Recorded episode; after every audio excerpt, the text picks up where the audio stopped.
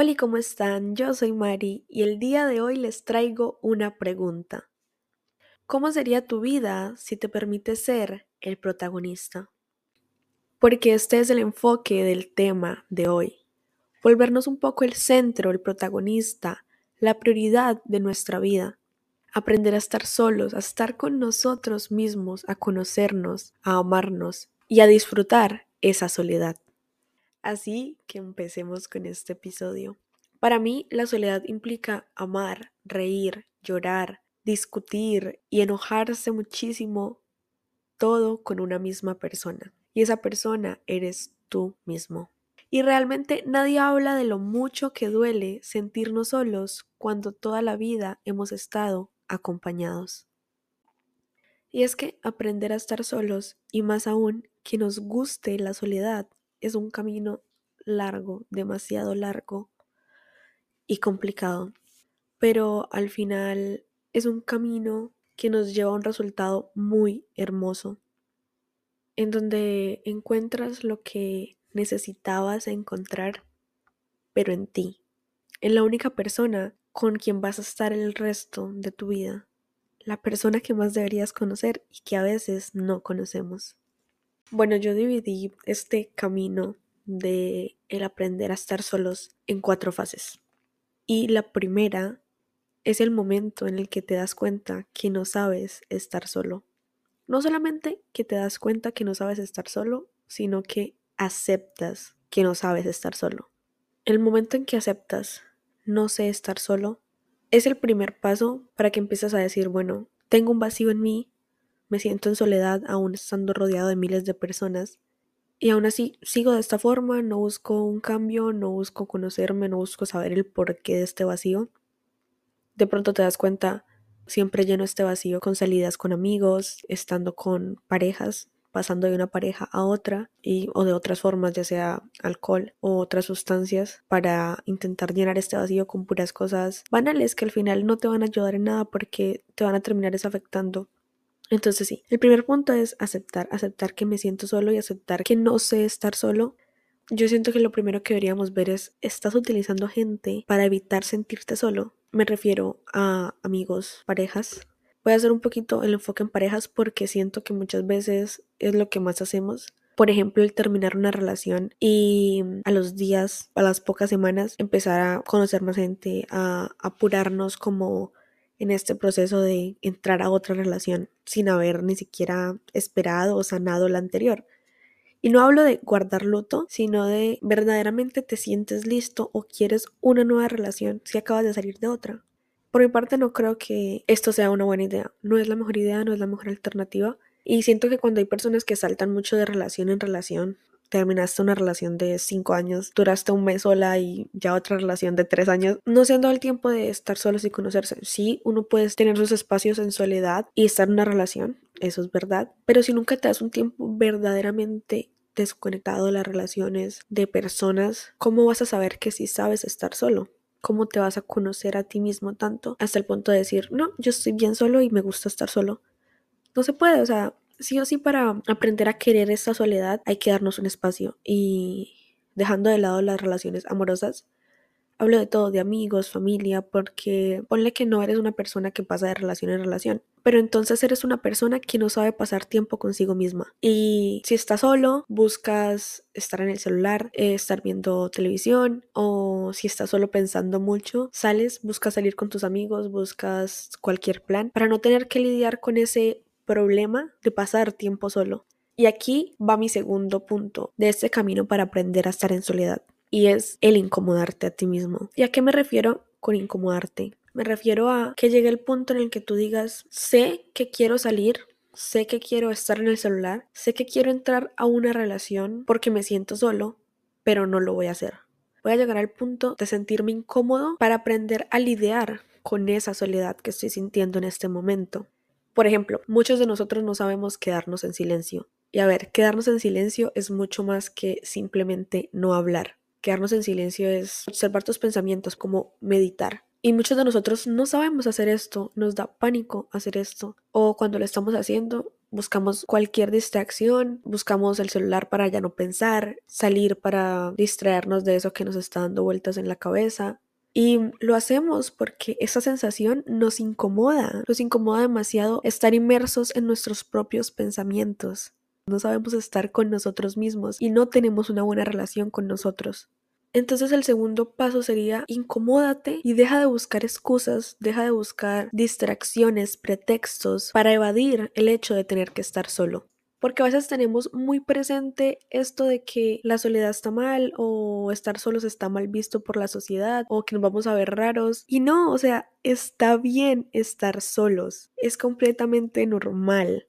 Por ejemplo, cuando yo empecé a, a conocerme, a estar más sola, a mí me daba miedo salir sola me daba pánico, o sea, no me gustaba porque yo decía, ¿qué va a pensar la gente? Me voy a ver rara, no tengo amigos, no tengo alguien para salir, o sea, ¿qué está mal conmigo? Y la primera vez que yo me atreví a salir sola fue a una cafetería y fue genial. Al principio tú llegas como que nerviosa, como, mm, ¿qué estoy haciendo aquí? Me voy a ver rara. ¿Sí me entienden? Pero esa sensación, pasando el tiempo, mientras te vas acomodando, ya pides tu cafecito, ya te traen tu comida, se va yendo y se siente estupendo, se siente genial pasar tiempo contigo. Se siente genial ver y decirte a ti mismo, lo logré. Estoy aquí sentada sola. Estoy disfrutando un momento conmigo y no necesité un amigo, no necesité una pareja. Estoy aquí conmigo y eso está bien. Entonces mi estrategia para empezar a agarrarle cariño o empezar a enfrentar esa sensación de soledad fue salir. Salí a tomar café, salí a caminar, salí a tomarme fotos, y me empezó a gustar tanto que ya ni siquiera tenía que preguntarle a alguien primero como, hey, ¿puedes hacer esto conmigo? Hey, ¿tienes tiempo para salir? No, sino que simplemente decía, mm, quiero hacer esto, voy a ir y ya. Y esto le da paso a mi tercer punto. Esto te ayuda a descubrirte, a descubrir cosas que te gustan, cosas que no te gustan, a conocerte. Prácticamente estar solo te ayuda a conocerte. Este conocerte va desde esto no me gusta hasta yo no sabía que yo era buena o bueno en esto.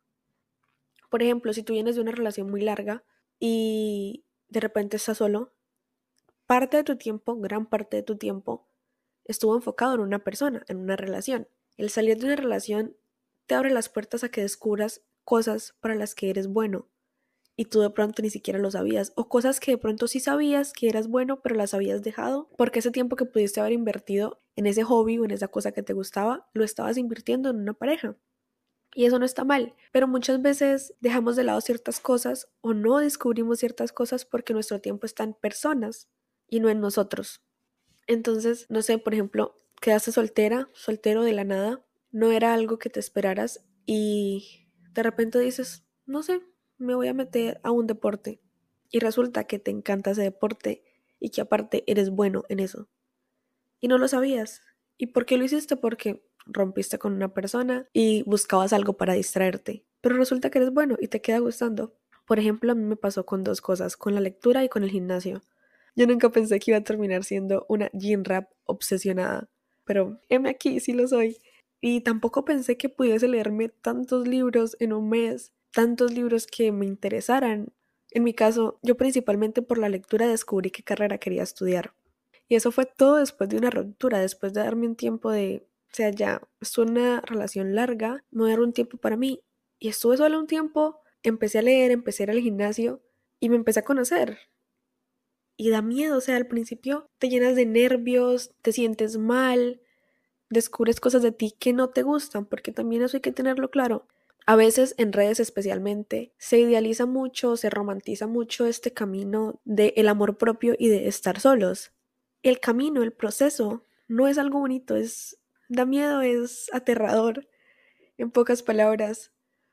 Si no enfrentas este miedo, si no te conoces a ti mismo y no sabes qué eres, nunca vas a estar completamente bien con los demás, porque a veces llega un punto, a veces llega un punto de nuestra vida en el que estamos tan mal con nosotros mismos, no te conoces, no sabes quién eres, qué te gusta, qué no te gusta, y te sientes tan mal contigo mismo que buscas excusas, buscas la forma de entrar en conflicto con otras personas solamente para agregarle drama a tu vida.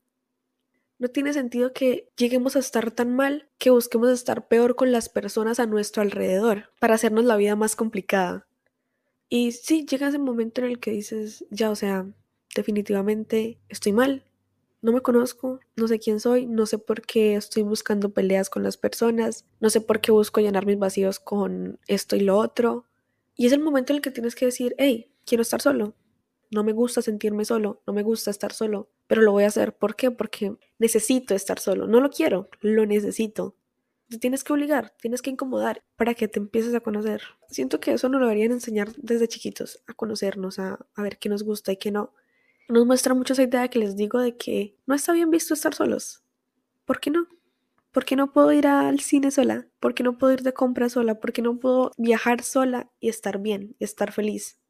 Sí se puede, pero si no tienes buena convivencia contigo, que es con la persona que estás 24/7, ¿cómo piensas tener buena convivencia con los demás? ¿Cómo piensas que tu vida va a estar bien si no te gusta tu propia compañía? no estás bien contigo, estás mal con las otras personas. Y no hablo solamente de una relación amorosa, es una relación romántica. Todas tus relaciones interpersonales, hasta el trabajo, se ve afectado cuando tú no estás bien contigo. No estoy diciendo que tienes que alejarte de todo el mundo, porque no, ese no es el caso. Simplemente que busques esos espacios que sean solo para ti, solo para conocerte, solo para descubrirte. Eso también muchas veces nos ayuda a, a detallar más a las personas a nuestro alrededor. Me refiero a que muchas veces tenemos personas tóxicas, personas que realmente no aportan nada a nuestra vida y si no aporta, está quitando, lo dije en el episodio pasado. Simplemente personas que no nos hacen ningún bien y las tenemos ahí en nuestra vida porque es mi amigo de años o es que esa persona, me río con ella, me río con él o ya estoy acostumbrado a esta persona. No, también limpia tu círculo social. Cuando aprendes a estar solo, no vas a necesitar esa compañía, no te va a costar nada decir, fue chévere tu amistad o nuestra relación fue algo bonito, pero ya no, ya no es lo que quiero, ya este vínculo no va más en mi vida, ya sé lo que quiero y ya sé quién soy, ya sé lo que necesito y ya sé el tipo de personas que quiero en mi vida.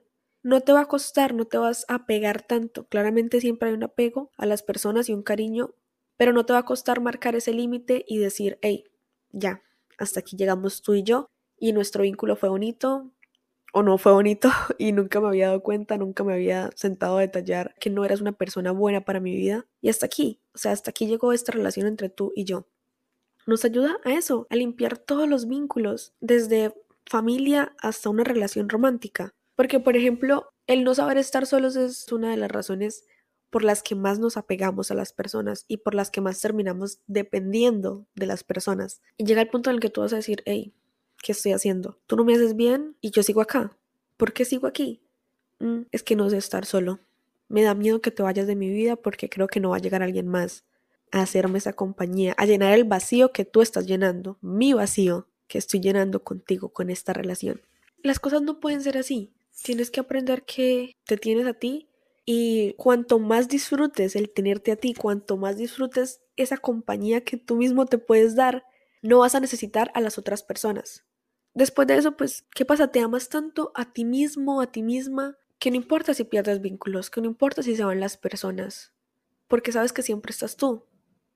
Y te amas, y te conoces, y sabes que, que esa persona, esa situación o ese vínculo no era para ti, simplemente ya no vibra con tu vida, ya no está alineado a tu propósito o como tú lo quieras ver.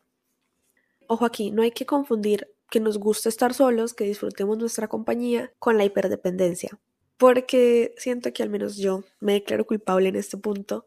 En muchas ocasiones de mi vida, después de que aprendí a quererme, aprendí a estar sola, de que me gusta estar sola, mi compañía, he confundido esto con hiperdependencia. ¿Y a qué me refiero con hiperdependencia? Ese momento en el que tú dices, no, es que yo no necesito a nadie. Yo no necesito a las personas y yo siempre he podido sola y, y yo siempre voy a poder sola. Soy esa, la verdad, no tengo nada que decir. Pero ese momento en el que no te interesa la compañía de las otras personas, pero ya porque te metiste esa idea en la cabeza de que no necesitas a las personas. Y sí, está bien, no los necesitas. Pero eso no quiere decir que te aísles y que tengas que ser tú, tú, tú, tú, tú y ya. No. La hiperdependencia es más como un escudo que ponemos entre nosotros y las otras personas. Y tampoco es bueno llegar a ese punto porque no nos permite conectar con los demás. No nos permite tener relaciones sanas, relaciones bonitas, conocer nuevas personas. Hay que encontrar un punto medio en el que sepas estar solo, que no caigas en este límite de ser hiperdependiente y decir, no, es que yo siempre puedo sola, yo, la demás gente se puede ir, a mí no me interesa, no. No es eso. Te puede doler que un vínculo se vaya y aún saber que vas a estar bien sin ese vínculo porque te tienes a ti. No caer en el ego de pues, que se vaya todo el mundo que a mí no me importa. Yo personalmente caí en eso, he caído en eso más de una vez. En el de puedo sola y ustedes no me importan. Literal, así les resumo. Ustedes no me interesan, solamente intereso yo en este momento y ya. Y no está mal que, que tú seas tu prioridad, no está para nada mal. Al contrario, es increíble que sepas cuánto vales y que eres la prioridad de tu vida. Pero eso no quiere decir que tus demás vínculos no importen. Estás tú, puedes tener tus amigos, tu familia. Si estás abierto a una relación, puedes tener tu relación y aún así tener tus espacios contigo.